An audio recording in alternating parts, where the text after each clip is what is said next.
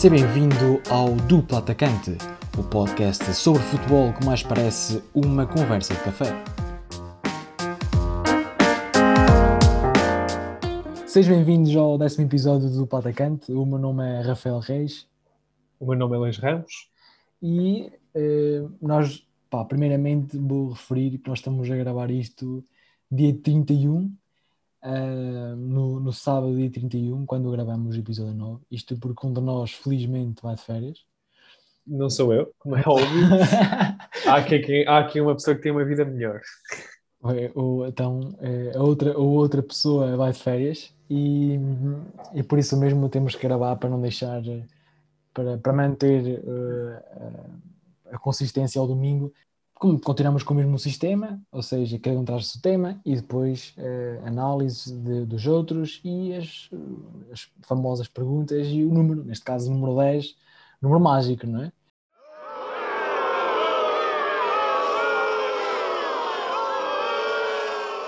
Começamos então com, com, com, o tema, não sei se queres tratar tu, se quer falar eu, se, se queres que eu.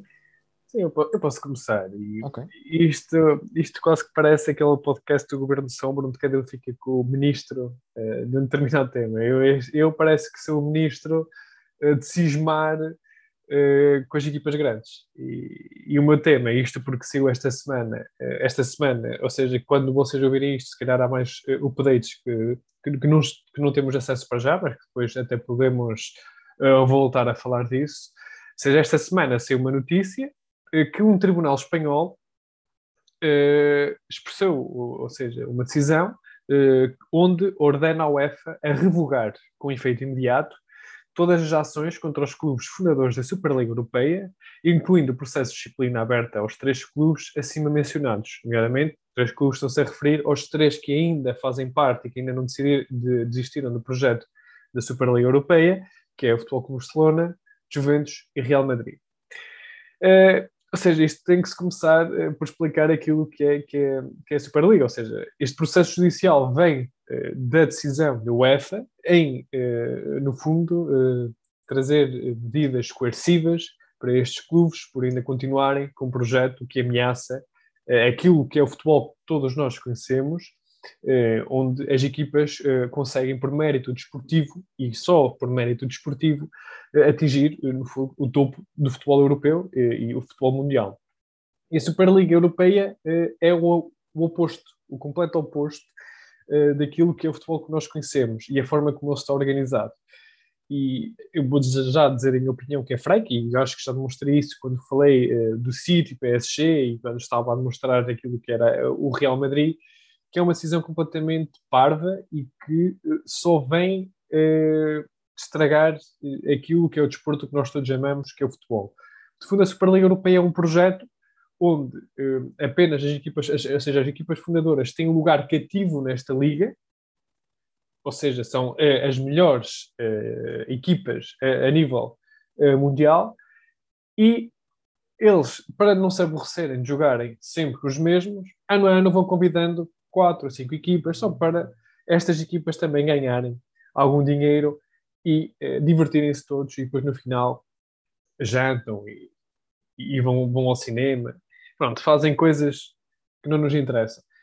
essas duas equipas acabam por ser as duas equipas que iniciaram o projeto e que eh, em maio, penso eu, maio, abril, eh, lançaram um comunicado em conjunto eh, a lançar este projeto são Arsenal, Tottenham, Chelsea, Manchester City Manchester United, Liverpool, Real Madrid, Barcelona, Atlético Madrid, Inter de Milão, AC Milan e Juventus. Que eh, uma semana depois já não existe, ou seja, destes clubes apenas restou Barcelona, Real Madrid uh, e Juventus. Isto porque os adeptos, como é óbvio, revoltaram-se porque como é que é suposto o, o, isto é parte da filosofia do futebol. Nós amamos futebol porque nós defendemos o nosso clube e por mais pequeno que, se, que seja, nós gostamos de ver jogar com os grandes e, e, e mostrar no campo que pode ganhar e que, e, e, que é melhor que o adversário. Se nós partimos já da base em que as equipas grandes é que têm direito a estas competições e têm, e têm o direito por si só uh, de se dizerem que são melhores que as outras, deixa de ser futebol, deixa de ser competição. Não é? Eu não acredito que uma Superliga Europeia seja competição, para mim não é competição. Não é competição, porque eles sabem que vão estar lá para o ano. Eles sabem que vão estar, para, lá, vão estar lá para o ano, ou seja, é, no fundo é uma diversão e, e, e é para ganhar dinheiro, porque estamos a falar aqui é, do maior crédito que, que um banco internacional teria a eh, teria a dispor de, de, de, uma competição, mas acaba por ser ridículo porque eh, não dá sequer possibilidade eh, das equipas lutarem por um lugar que, que, que, acaba por ser futebol, é demonstrar dentro do campo a mais-valia e, e a, superioridade do adversário porque eu acho que já referi uh, no episódio que parece que estes, uh, estas equipas pensaram, pá, estas pequenas equipas são chatas, pois, mas são chatas porque merecem e porque têm capacidade de lutar com, uh, olhos nos olhos daquilo que é, que é, que, é, o futebol.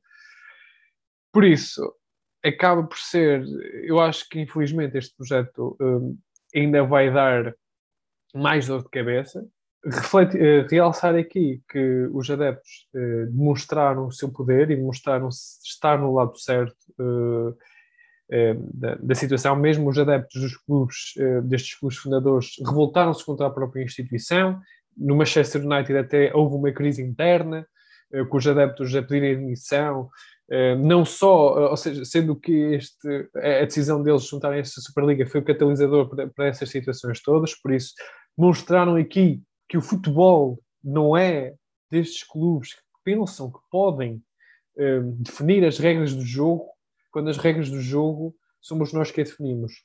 E isso é muito importante que nós tenhamos sempre, uh, um, sempre isso na cabeça, porque nós é que movemos esta indústria, nós adeptos, e nós é que temos o poder de parar isto, porque independentemente se eles querem se juntar e, e, jogar, nós podemos simplesmente não ver. E, e essa situação acaba por ser, por ser mais importante, eh, sendo que depois, lá está, a UEFA impôs esses castigos que, que, que haviam por ser irrealistas, como é óbvio, sabíamos que a partir disso não, os, os tribunais acabariam por dar razão a essas equipas, infelizmente, mas um, no fundo isto vem uma, vai criar aqui um artrito entre aquilo que é a UEFA e os clubes e, e vamos esperar por, por capítulos futuros, sendo que, que eu acho que, que isto ainda vai, vai voltar à baila, porque claramente estes clubes não estão com intenções uh, de, de, abandonar esse projeto, o que me deixa muito triste, porque estamos a falar de clubes históricos. Eu acho que aqui o ponto um, principal deste, desta suposta Superliga, eu acho que é dinheiro. E o que eles querem é ter dinheiro e ter capacidade financeira para conseguir contratar, como o próprio Florentino diz. O próprio Florentino, com as suas com as suas declarações, é, acaba por, eh, por meter o pé na poça completamente, não é? Quando ele diz que, infelizmente, hoje em dia o Real Madrid não tem dinheiro para comprar nem Mbappé nem, nem, nem o Haaland, mostra claramente que o que hum. ele quer é contratar o Mbappé e o Haaland, só que como a, como a, a sua gestão financeira foi tão má nos últimos anos, inúmeros, inúmeros atos de má gestão e depois eh, querem tentar ir pelo caminho mais fácil, que é o caminho de como nós somos históricos, temos muito adeptos, como tu dizes, né? somos clubes históricos e tem muitos adeptos e toda a gente quer ver o Barcelona contra o Real Madrid, então vamos aproveitar isso para ganhar aqui o máximo de ganhamento possível.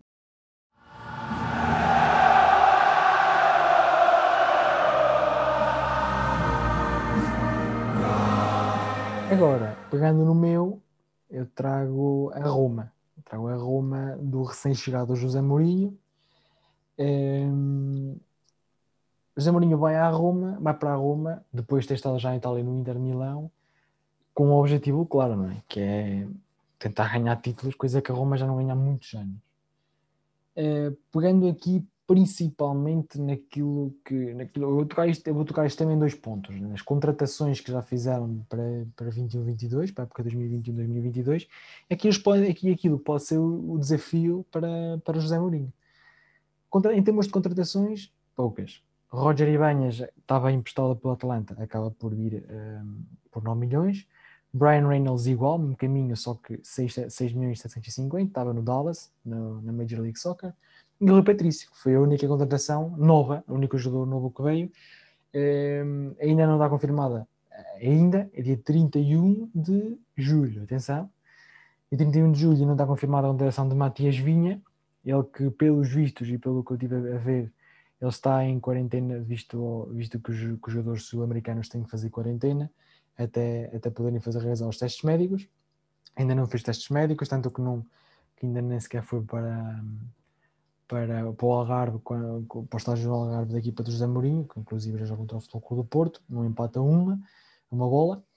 Mas são estas as entradas. Em relação às saídas, a maior parte das saídas ou é por uh, acabar contrato, como é o caso do Juan Jesus, de Mirante, do próprio Bruno Pérez, um, ou em por empréstimo. Paulo Lopes e Sengi Zander acabam por ir para o Marselha, duas contratações eh, por empréstimo da equipa francesa, vindas do, da Roma, dois bons jogadores, na minha opinião. Sengi Zander ainda é uma, ainda é uma esperança turca. Uh, e Paulo Lopes, um guarda-redes tem muito futuro, 26 anos para um guarda-redes está ainda muito novo. Um, e depois sai também uh, Justin Kleber para o Nice, e mais um, uma série de jogadores por, que acabam um contrato, Simone Farelli, por exemplo. Um, pegando aquilo que eu acho que podem ser os principais desafios da, da equipa, da equipa romana. Aqui o, o, principal ponto, é, eu vou pegar no final, mas aqui um dos principais pontos é o, facto de terem novos donos. É? Ou seja, em, 2000, em 2020, ou seja, ano passado, no início da época passada, uh, Dan Frietnik, Dan Friedkin, um americano com, compra a Roma a James Palota, mais, ou seja, é a troca de americano com americano, que é um nome engraçado, por acaso. Assina, assina acordo de 591 milhões pela compra da Roma. Um, e o que, é que, o que, é que, pode trazer de. Isto é um desafio, por um lado, não é? O que é que pode trazer de diferente para José Mourinho? Por um lado, pode ser um desafio no, porque novos donos, nova realidade, se calhar é um presidente, eh, um dono que quer, obviamente, ganhar o mais rapidamente possível para mostrar à massa associativa que tem êxito e que pode ser, um, ser o futuro da, da, da, Roma, eh, mas por outro lado também pode, também pode facilitar e pegando isso e pegando no desafio pode facilitar a contratação de jogadores, pode facilitar um, se calhar a liberdade da José Mourinho para controlar não só o aspecto tático e, e, e mesmo as contratações, permitir um maior controle por parte do, do Mourinho. E aí vê-se vê claramente a ambição de, de, vou tentar dizer não outra vez, Dan Friedkin, com uh, a contratação de José Mourinho, que além de experiência, traz um treinador titulado, um treinador uh, dos melhores de sempre, quer queiramos, quer não, muita gente não gosta, eu pessoalmente uh, aprecio bastante, um, mas para mim é um desafio o facto de, de, haver, de haver novos donos. Outros aspectos, e eu vou pegar aqui eh, neste, no caso do Dzeko com o Paulo Fonseca, ou seja, ano passado o balneário dividiu-se, eh, houve um como é, como, é, como é que é dizer, um confronto entre o, o avançado bósnio e o treinador português, eh, em que houve ali um choque, não se sabem porquê, coisas de balneário, coisas que nunca saem, raramente saem cá para fora, mas o que se sabe é que, e, é o que, que, deu para ver, Zeco ficou sem braçadeira de capitão, uh, começou muitos jogos no banco, houve ali uh, claramente uma divisão no balneário, alguns jogadores apoiavam o Zeco, outros ficaram-se com Paulo Fonseca, isso obrigou também a Paulo Fonseca a... obrigou, não, não é? optou, o Paulo Fonseca optou, não foi uma obrigação, a escolher jogadores mais jovens um, ehm, que, que realmente se queriam mostrar e depois isso aí parte muito para aquilo que é que eu vou falar a seguir, que é o plantel para, para a nova época. Acho que a Roma tem muito, tem muito que, que agradecer a, a Paulo Fonseca, em alguns aspectos, outros não. Especialmente a chegada de Kumbula, o central albanês, é um excelente jogador. Uh, vem dar muita qualidade, ele estava no, no, no, no Verona, penso eu. Um, e é um, um jogador que, que tem um, uma margem de progressão incrível Outro, e é aqui que eu quero pegar, neste jogador que eu quero pegar, que é o Darboe, o jogador da Gâmbia, 20 anos. Eu, ano passado, eu tenho aqui, eu tenho provas, eu posso mostrar. Eu tenho provas ehm, que eu vi um jogo dele contra o Inter, uh, em que a Roma perde 2-3 à vontade. Uh, e eu apontei o nome deste, deste, deste jovem, que é um meio defensivo, que é de encher o olho. É muito bom jogador, ele joga de início contra o Porto também deu para ver alguns, alguns pormenores interessantes.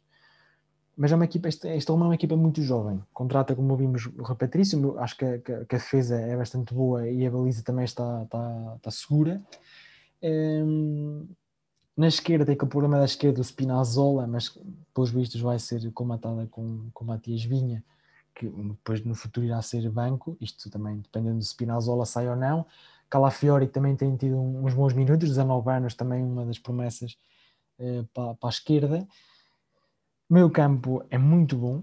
Eh, Pellegrini, Vertute, o próprio Cristante, Gonzalo Villar, eh, depois à frente, depois já tem Diawara, Diawara, Diawara é assim mesmo, e Darboe, e depois na frente tem Zaniolo, Mkhitaryan, tem uh, Carlos Pérez, El Shaarawy, tem o mesmo próprio Zeco e Borja Maioral, depois também há aqui um menino que, que, que eu tenho visto para a época da, da, Roma, tu sabes que eu sou adepto e tenho, e tenho, e tenho acompanhado muito, Zalewski, que é tratado, 19 anos, polaco, com nacionalidade italiana também, que tem-se mostrado e tem, tem tido oportunidade, um, mas não tem dado algumas oportunidades nesta pré-época e a verdade é que ele é um jogador incrível e claramente pode fazer parte deste do plantel para esta época.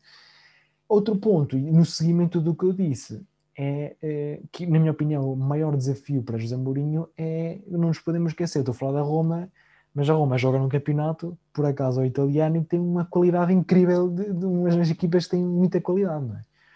Eu quero pegar aqui em três, no fundo, não é? Que é Juventus, o Inter e, e o Atalanta. Posso falar aqui ainda de Milan, de Lazio, de Nápoles, por aí fora.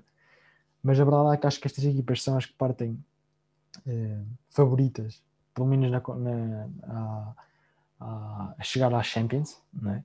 e acho que é esse o objetivo que o Mourinho tem, é ir à Liga Campeões com a Roma. Eh, este ano penso que nem, nem não foram à Liga Europa, foram, vão para a Conference League, penso eu, para a UEFA Conference League, acabam em sétimo lugar. Um, e a qualidade das equipas é incrível. Nós, nós olhamos para o meio campo da Roma e vemos jogadores que encaixavam em Zaniolo, por exemplo, não é? Cristante, mesmo Pellegrini, Pellegrini, Vertute, o próprio Diawara, ou seja, jogadores com muita qualidade, mas do outro lado temos um Inter com Lukakus, com Lautaros, com Brozovic e, e outros tantos, e temos a Juventus que nem, nem precisamos de falar da Juventus, sabemos que é, que é Juventus, não é? E depois temos Milan, temos Atalanta, eu acho que é o principal ponto. Estou ansioso, eu como adepto da Roma estou ansioso para ver a, a, Roma jogar, muito mais com a chegada do, do Zé Mourinho, que eu pessoalmente fiquei muito contente. Concordo com tudo, fico mais feliz uh, por ver o, o Mourinho voltar à Itália. Acho que é um palco uh, onde ele uh, foi feliz e pode voltar a ser feliz. Uhum. Acho que é a medida dele e, e treinar uma equipa como a Roma, que acaba por ser um underdog, ainda melhor. Eu acho que o Mourinho dá-se bem uh, neste tipo de situação e a estratégia acaba por ser delineada muito, muito para este tipo de equipas, como foi com o Inter, como foi com o Porto, como foi na altura uh, com o Chelsea, onde construiu aqueles jogadores que ninguém sabia onde vinham e que acabaram por, por serem campeões. Uhum. E por isso, tu também, como tu, um, um bocado expectante para ver como é que vai correr na época da Roma. Acho que este ano provavelmente vai ser difícil, vai ser de adaptação, vai ser de construção eu acho que a longo prazo pode-se sentir mais o efeito de Mourinho uh, relativamente ao plantel, é como tu dizes. Dizer, há, há, equipas que estão claramente num patamar muito superior a esta Roma, que veio fazer um, um, um campeonato uh, que não, que um pouco aquém das expectativas e que este ano vai tentar voltar-se a aproximar uh, dos lugares cimeiros. E, e, acho que, que, que o Mourinho é, é o homem certo, claramente. Passando ao próximo segmento, queres começar tu? Ultimamente tens começado tu, queres começar tu a, as perguntas? Sim, eu posso começar. E minha pergunta, as minhas perguntas hum, deste episódio vão uh, estar ligadas àquilo que é, que é a Liga dos Campeões. Uma vez que eu falei, acabei de falar da Superliga, vou agora falar da competição a sério, que é o futebol e, e o mérito desportivo e que todas as equipas uh, e todos os jogadores desejam conquistar e que seja assim durante muitos anos. E a primeira pergunta que eu te faço é sabes qual é o jogador com mais jogos nesta competição? Jogador com mais jogos na Liga dos Campeões, certo? Uhum. Não. Deixa-me dizer hipóteses. Pá, não te vou dar, não te vou dar porque é, é óbvio. É óbvio, quer dizer, se eu pudesse, acaba por ser um bocado óbvio, digo eu. Não sei, não... se calhar o Ronaldo, provavelmente, pelos anos em que ele está. Ou... Eu vou dar três opções: Casilhas, Ronaldo ou Xavi? Xavi, provavelmente. Apostas no Xavi? É assim, agora, assim, o Ronaldo há muitos anos está na, que está a jogar a um nível altíssimo, não é? Uh, mas agora Casilhas, a entrada do Casilhas aí deixou-me. É, provavelmente vou escolher o Casilhas, sim. Mesmo no Porto, jogou na Champions, onde tem o Casilhas. A resposta está certa. É o Casilhas. É? Exato. 177 jogos, 150 no Real Madrid e 27 no Clube do Porto. A seguir vem o Ronaldo com 176. Ou seja, o Ronaldo este ano vai bater o Casilhas, tem menos um jogo, por isso. Claramente. A partir de só mais se um acabar essa carreira, recorde. mais um recorde. Tem 176 jogos, 52 no Manchester United, 101 no Real Madrid e 23 eh, pela Juventus, sendo que assim vem Xavi e depois o Messi com 149. Agora, faço-te a pergunta relativamente aos melhores marcadores, não te vou perguntar quem é o melhor e o segundo melhor, porque a escolha é óbvia, ou entre, está entre o Ronaldo e o Messi. Ou seja, estas questões, Sim. quando vivemos na área de Ronaldo e Messi, Exato. sabemos que todos os recordes vão para eles, por isso coloco-te a questão ao contrário. Ou seja, em vez de ser os dois melhores, quem é o terceiro melhor marcador uh, da Liga dos Campeões? A pergunta é, quem é o melhor marcador tirando o Ronaldo e Messi, não é? Exatamente. Quem é o melhor marcador humano? Humano, exato. Sem ser... Uh, sem ser um robô e um ET. O melhor marcador da Champions tirado os dois extraterrestres. Acho que ou Ibra, uh, podia dizer Lewandowski, mas acho que acho que fez uma excelente época, foi melhor marcador da época passada, mas acho que se calhar o Ibra tem mais. A resposta correta é Roberto Lewandowski. É Aquilo que Porra. tu acabaste de excluir acaba por ser o terceiro melhor marcador. O terceiro melhor marcador da história dos campeões Esta com 70, 73 golos ao serviço do Borussia Dortmund e Bayern de Munique. Tens mais alguma ou, ou tenho, minhas? Tenho. Uh, e tem a ver com, em termos de país, ou seja, não estou a perguntar por clube, mas sabes quantas, ou seja, qual o país uh, onde uh, as próprias equipas ganharam mais títulos? É Espanha ou Itália. Uh, vou dizer se calhar mais Espanha, porque o Barcelona também ganhou algumas, vou dizer Espanha. Exatamente, é a Espanha. 18 títulos apenas com duas equipes, que é o, o Real Madrid e o Barcelona. São responsáveis por 18 uh, eh, títulos. Quantas tem a Itália? Consegues dizer? Consigo, tem 12 títulos. No seguimento dos episódios anteriores, continua a trazer os jogadores por, por, por, pelos clubes onde passaram. Uh, desta vez volta a complicar as coisas. Ok. Primeiro ele, ele fez a formação no Ajax. Ok. Hum. Fez a formação no Ajax. Acabou por ir para a Roma. Teve na Roma. Teve emprestado ao Leipzig. Voltou à Roma. E agora foi para o Nice. E para empréstimo também. É lá. É lá. Eu falei dele ainda há bocado. Falaste nele ainda há bocado. Quando, quando disse os emprestados, falei nele. Ele foi para o Nice. Mas é um jogador conhecido pelo, muito pelo nome. Essa... Ah, já sei qual é. É o Patrick Livert. Esse é o pai, é o Justin. É o Justin. Estás a ver? Eu acabei por ir pelo nome do pai, é claro. É, okay. Exatamente, não. O nome do pai é aquele que fica sempre o nome do pai é bem primeiro à cabeça. Justin Dean Clivert jogou eh, na Roma e é jogador da Roma. Tem um valor mercado aproximadamente 14 milhões, acaba por ser emprestado agora ao Nice. Agora, o segundo caso é um bocado mais complicado e o último também. É... Eu só dizer que opa, isto é assim, isto é, uma, isto é um, uma ajuda, ou não, porque são tantos. Eu digo são tantos porquê? Porque foi um rumor para o Benfica este ano, este jogador. Ok. Teve, são muitos rumores que em futuros anos são para os 30, né? mas um, este jogador foi formado no PSG e acaba por se afirmar no Lorient. Ele vai para o Lorient, para as camadas jovens, acaba por se afirmar no Lorient e vai para o Arsenal, como uma das maiores promessas francesas. Do Arsenal foi emprestado ao Hertha de Berlim e este ano é emprestado ao Marselha. Posso dar hipóteses, tenho que ir aqui ao, ao plantel do Marselha tentar arranjar aqui hipótese. Deixa-me cá ver aqui no plantel da Marselha. sem, sem qualquer problema, ok? Vou dizer Valentino Rogier, Uhum. Guendouzi ou Uhum. Payet. Já sei qual é. Eu Guendouzi. Eu Guendouzi, ok, claramente. Guendouzi, Tá. Mateu Por Guendouzi. acaso, esta, essa, essa esquece. Não, não, não ia lá. É complicado, sim senhor. não. Mateu Guendouzi. Por acaso, estava a pensar mais em anos passados. Pois, O Guendouzi ainda é recente É, no é Arsenal. muito eu já recente. pensava, 22 ia pensar, eu já pensava, eu já estava a levar as coisas para outro, num jogador já em final de carreira. Uhum. Mas não. Ok. É, Ok. Aqui, o último, passou por três clubes. Inclusive, inclu- inclusive foi, foi este, este no mercado de transferências foi transferido. Ahm, ele teve no Ajax. Do Ajax foi com muita surpresa para o Paris Saint-Germain. E agora acabou no Leverkusen. Lateral esquerdo que jogou bastante, jogou bastante, principalmente por causa das lesões do, do Bernat e do Cruzava. Ele jogou. Este não- ano.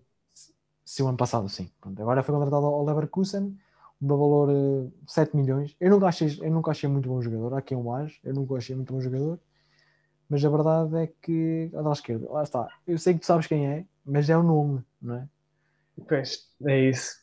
Eh, não sei se queres te dizer, posso dar outra vez eh, hipóteses, mas também não te posso dar muitas hipóteses. Vou aqui ao, vou aqui ao Bayern Leverkusen, Mais vale ir já à seleção da Holanda. E assim deixa-me me confundes ao, mais. ao Bayern Leverkusen e posso trazer, por exemplo, Frimpong, posso trazer, eh, deixa-me aqui ver, Diaby, até podia ser uma hipótese, e eh, Michel Wacker. Pô, olha, essa. É assim, nenhum dos nomes de soa. Quer dizer, o Diaby claramente é extremo. E é francês, não é holandês. Agora, entre esses dois. Frimpong e Wacker. Não te diz nada nenhum dos nomes, nem Frimpong nem Wacker. Ah, eu acho, eu acho que o Baker me soa mais. eh, me soa mais que o Frimpong. O Frimpong eu acho que não é lateral. Eu acho que estou estou a vê-lo como central. Ok, é, é mesmo o Wacker, Michel Wacker. É. Ele, ele, ele foi contratado mesmo para, para, para, para, suplente. Não era um jogador titular. Há quem goste, é um lateral muito alto. Em 85, é lento. Eu não acho nada especial. Há- É sério, há quem goste, eu não acho nada especial. Conheço muita gente que gosta dele. Ahm, este claramente mais complicado. A próxima vez vou tra- tentar trazer uma. Vou tentar fazer por escala. O primeiro, mais fácil. O segundo, médio. É melhor. Terceiro, quase impossível. É melhor, até para fazer, fazer de conta que eu percebo de futebol, porque Exato. senão as pessoas olham para aqui e pensam que, que eu não percebo nada. Último segmento. É, as camisolas 10, não é? Agora vou começar eu. Começa, começa a montar. Eu tenho que falar. Estás com vontade de falar? Eu Fala. estou com vontade. Deste jogador tenho sempre vontade de falar, Luís. É um jogador que eu já acho que já o disse aqui. Se não o disse, já falei. É o jogador, este é o senhor que me fez apaixonar pelo futebol. ok? Foi este homem que eu, que eu comecei a ver a futebol. É mais um Ronaldo, ok? São três. Existem três. Na semana passada falei de um. Na semana passada, no episódio passado, falei de um. Este volta a falar de Ronaldo de Assis Moreira, mais conhecido por Ronaldinho. Eh, acho, acho que podia ficar por aqui, não é? Acho que só vale a pena dizer o nome. É como no, é como no, no, no Do fenómeno. Ronaldo. Acho que só precisava de falar por aqui. Grêmio, PSG, PSG faz épocas. Meu Deus, não é? Vai para o Barcelona, adota o estilo do rabinho de cavalo e começa a partir tudo por onde joga. Inclusive, é aquele momento memorável no Santiago Bernabéu, não é? Onde marcam um hat-trick e até os adeptos do Real Madrid se levantaram a aplaudir. Que é impensável hoje em dia, não é? Eh, vai para o Milan, vai para o Flamengo, vai para o Querétaro do México, Atlético Minas Gerais, Fluminense, acaba a carreira, até jogou na prisão também, chegou lá, jogou, fez um joguinho. Eh, já não sei, é que foi Paraguai, não foi? Onde é que foi preso? Foi Paraguai, acho. Sim, foi Paraguai como falso passaporte.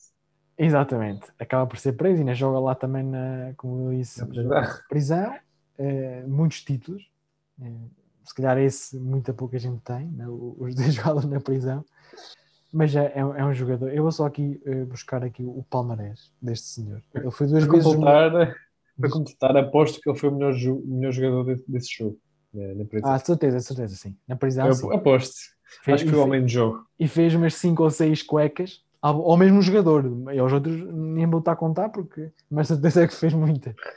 Uh, duas vezes o melhor jogador do mundo, em 2004 e 2005. Ganhou o Ballon d'Or em 2005. Campeão do mundo em 2002. Uh, ganhou a Copa América pelo Brasil em 98 e 99. Ganhou uma Liga dos Campeões em 2005 e 2006 duas supertaças de Espanha, duas vezes campeão uh, espanhol, uma vez campeão de Itália, uma vez ganhou a, a, a, a, Copa dos Libertadores, por aí fora. Eu só vou aqui buscar os. os um, é que eu ia dizer? Os números deste senhor. Não é? Ele não era um, um jogador, marcava muitos golos, mas por exemplo no Barcelona fez 207 jogos, 94 golos, fez 71 assistências pelo Brasil tem 97 jogos, 30, sim, 97 jogos, 33 golos. Pelo Milan, 95, 95 jogos, 26 golos. 25 golos em 77 jogos pelo Paris Saint-Germain, por aí fora. É um, é um, jogador que acho que não há ninguém que consiga dizer que, que não gostava do, do Ronaldinho, mesmo pelo seu estilo, pela sua maneira de brincar, a sua maneira sempre bem disposta, para aquele sorriso, pela, pela maneira como ele eh, atuava em campo, acho que é unânime que é um dos grandes nomes do futebol de sempre. A volta a repetir, foi a razão para começar a, a, a, ouvir futebol, a futebol. E se Ronaldinho, a certeza que está a ver o podcast, a ouvir neste caso, certeza. É, um abraço pá, aí. Foste tu, foste tu, portanto se, se, se, nos quiserem, um, sei lá, criticar alguma coisa, pá, critiquem o Ronaldinho, foi ele que me fez ver, ver este esporte. Portanto, é, é isso que tenho a dizer em relação ao Ronaldinho. Parte para o teu número 10, que também é outro incrível.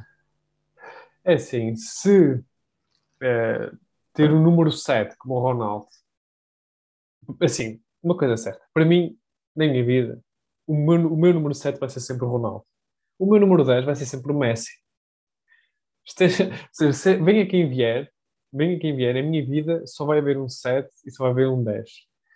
Estou a falar de Lionel, Andrés, Messi, Cucitini, 24 de junho no 87, nascido em Rosário, Argentina, também tratado como Léo, Dios, La Pulga Atômica, Messias, ET e Mágico, que acho que, é, é, que são as alcunhas que o caracterizam Pá, eu, eu podia só dizer isto, toda a gente sabe que é o Messi, né?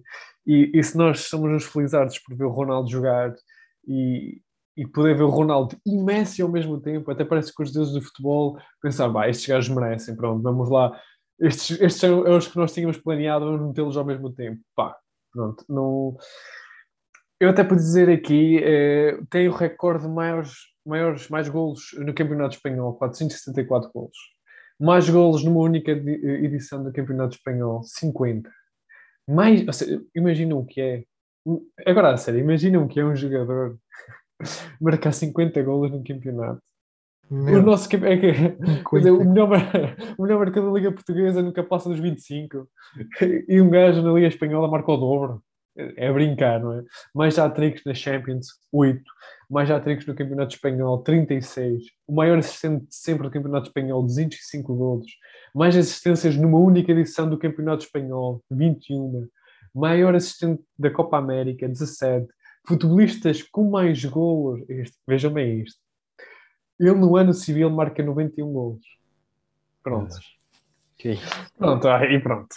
Uh, a verdade é que teve uma infância um bocado problemática, com uma, uma, teve uma deficiência no hormônio de crescimento, uh, e foi quando se mudou para, para, para a Espanha, o Barcelona uh, mudou-lhe a vida, não é? Pagou-lhe a operação, e por isso é que ele também se sente uh, grato pelo Barcelona. Estamos a falar agora de um jogador desempregado, atenção, ok? É, se calhar a maioria dos nossos ouvintes pode dizer que tem um emprego, o Messi não pode, neste momento, dizer que tem um emprego.